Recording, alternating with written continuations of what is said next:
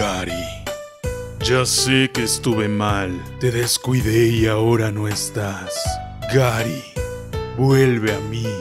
¡Qué pachanga! Yo soy Shaspid y una cosa que no podemos negar es que Bob Esponja está ya establecido en la cultura pop mundial casi al parejo de los Simpsons, Garfield y otras cosas por el estilo. Y es que la creación de Bob Esponja en 1999 fue cuando yo tenía 9 años, por lo que me sorprende que ahora que tengo 30 y estoy todo panzón y viejo, siga vigente este personaje amarillo molestoso. La verdad es que la serie ha cambiado mucho con el tiempo, ha fluctuado entre buenas y malas temporadas, hemos visto piratas presentando episodios, cosas raras como gorilas disfrazados y la estupidificación de Patricio y de regreso. Pues aunque es un personaje concebido como tonto y siendo el sidekick de Bob, a lo largo del tiempo tendieron a hacerlo extremadamente idiota. Obviamente los tiempos han cambiado mucho desde que comenzó la serie y la vida misma se ha acelerado mucho gracias al internet, por lo que los niños de ahora consumen contenidos más cortos y más frenéticos. La cosa es que Bob Esponja, a mi parecer, encajó perfecto con estos nuevos modos de contenido y se adaptó bastante bien. Pero para los viejos como yo que amamos la serie desde el principio, quizás ya está todo muy random.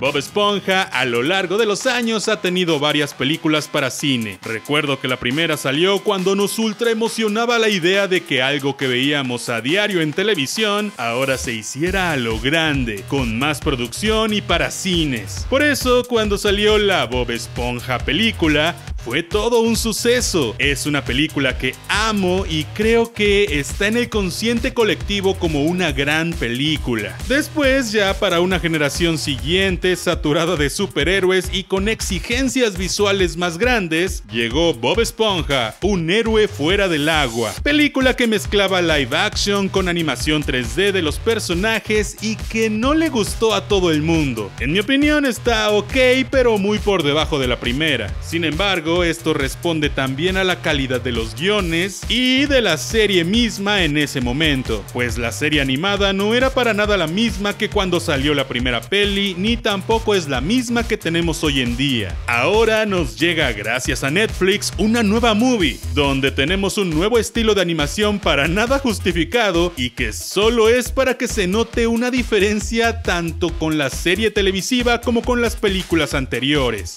¿Qué tal está? Bueno, esta es la reseña con ligeros spoilers de Bob Esponja al rescate.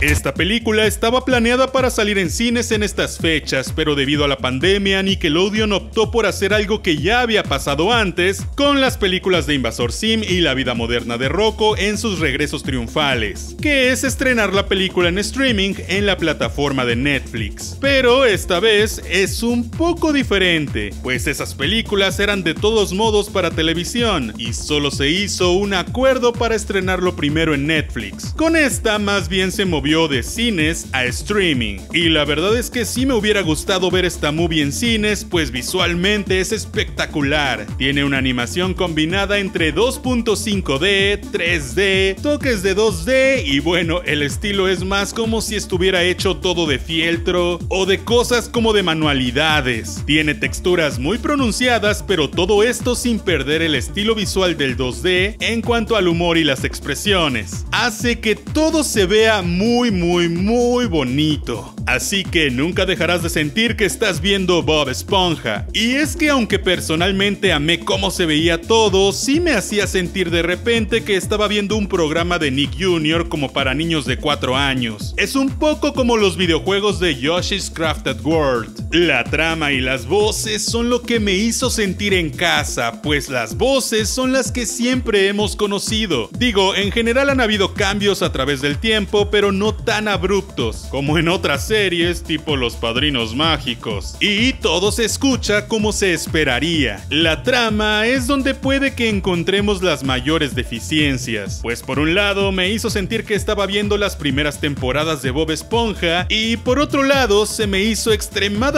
soso todo. Las personalidades de los personajes están mucho más tranquilas de lo que esperaba y es por eso que me sentí en la primera temporada. Pero el entorno y las cosas que ocurrían eran tan aleatorias, sin sentido y raras que me hizo sentir en las temporadas actuales. Esta mezcla da una sensación agridulce, pero a su vez te hace pensar que tal vez así funcionaría para grandes y chicos, ¿no? Ah, pues el problema es que en su afán por meter locuras random y excentricidades, terminan por romper completamente la línea argumental y construir una historia basada en coincidencias absurdas. Si bien Bob Esponja siempre se ha manejado por la línea de que todo pasa sin querer y sin sentido, creo que en una película sí debe haber al menos una razón potente para las tonterías. Las tres películas de Bob Esponja se mueven bajo la idea del viaje del héroe, pero solo la primera lo hace con sentido, causando expectativa y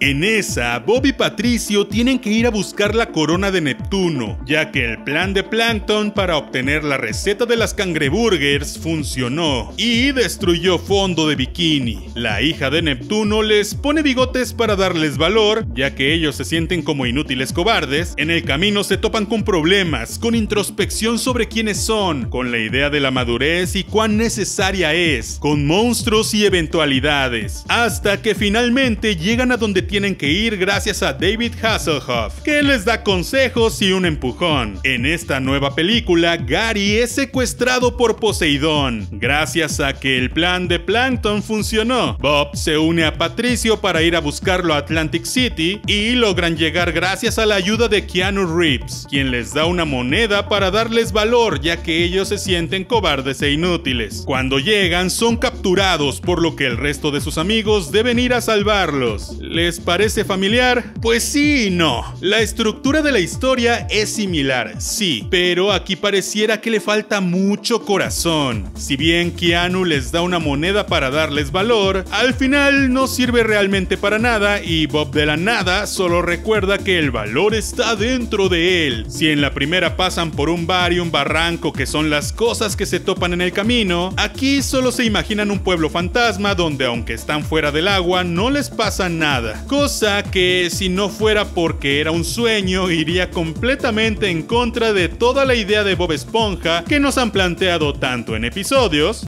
¡La necesito! como en películas. Eres un cacahuate, sí. Cacahuate, cacahuate, cacahuate, cacahuate.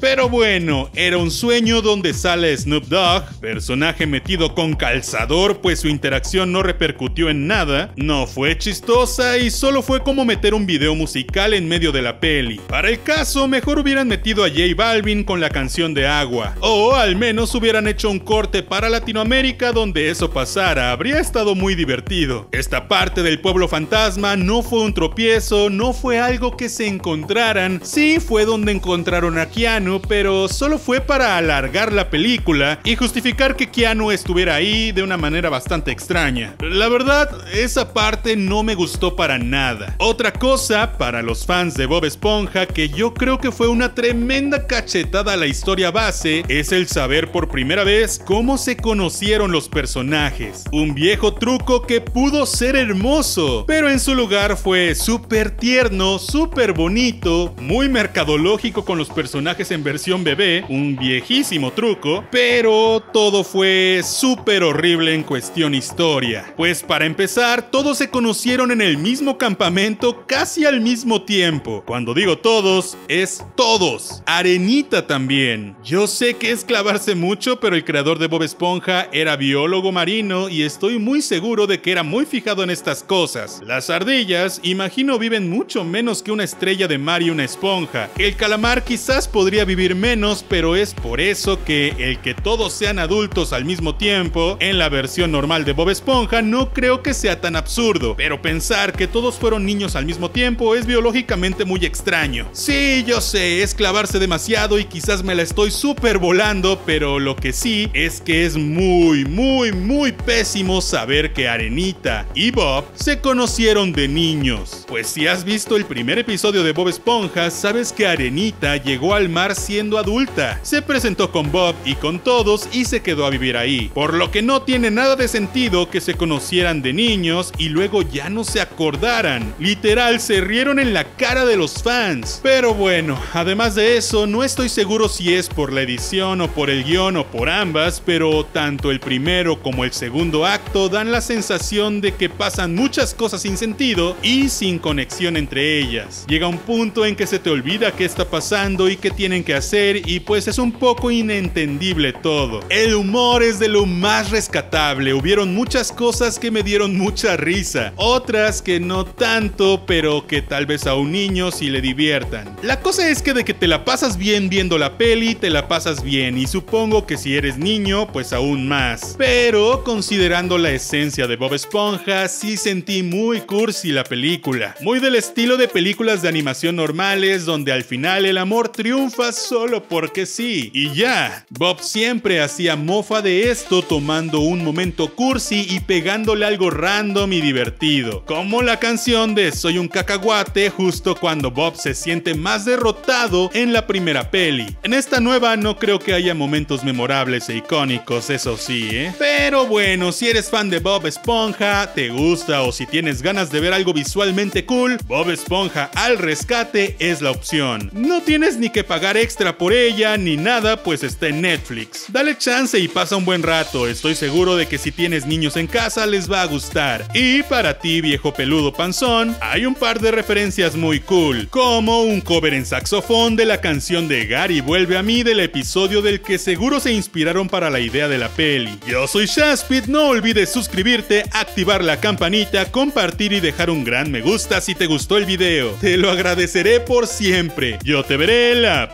próxima vez. Pásala chido.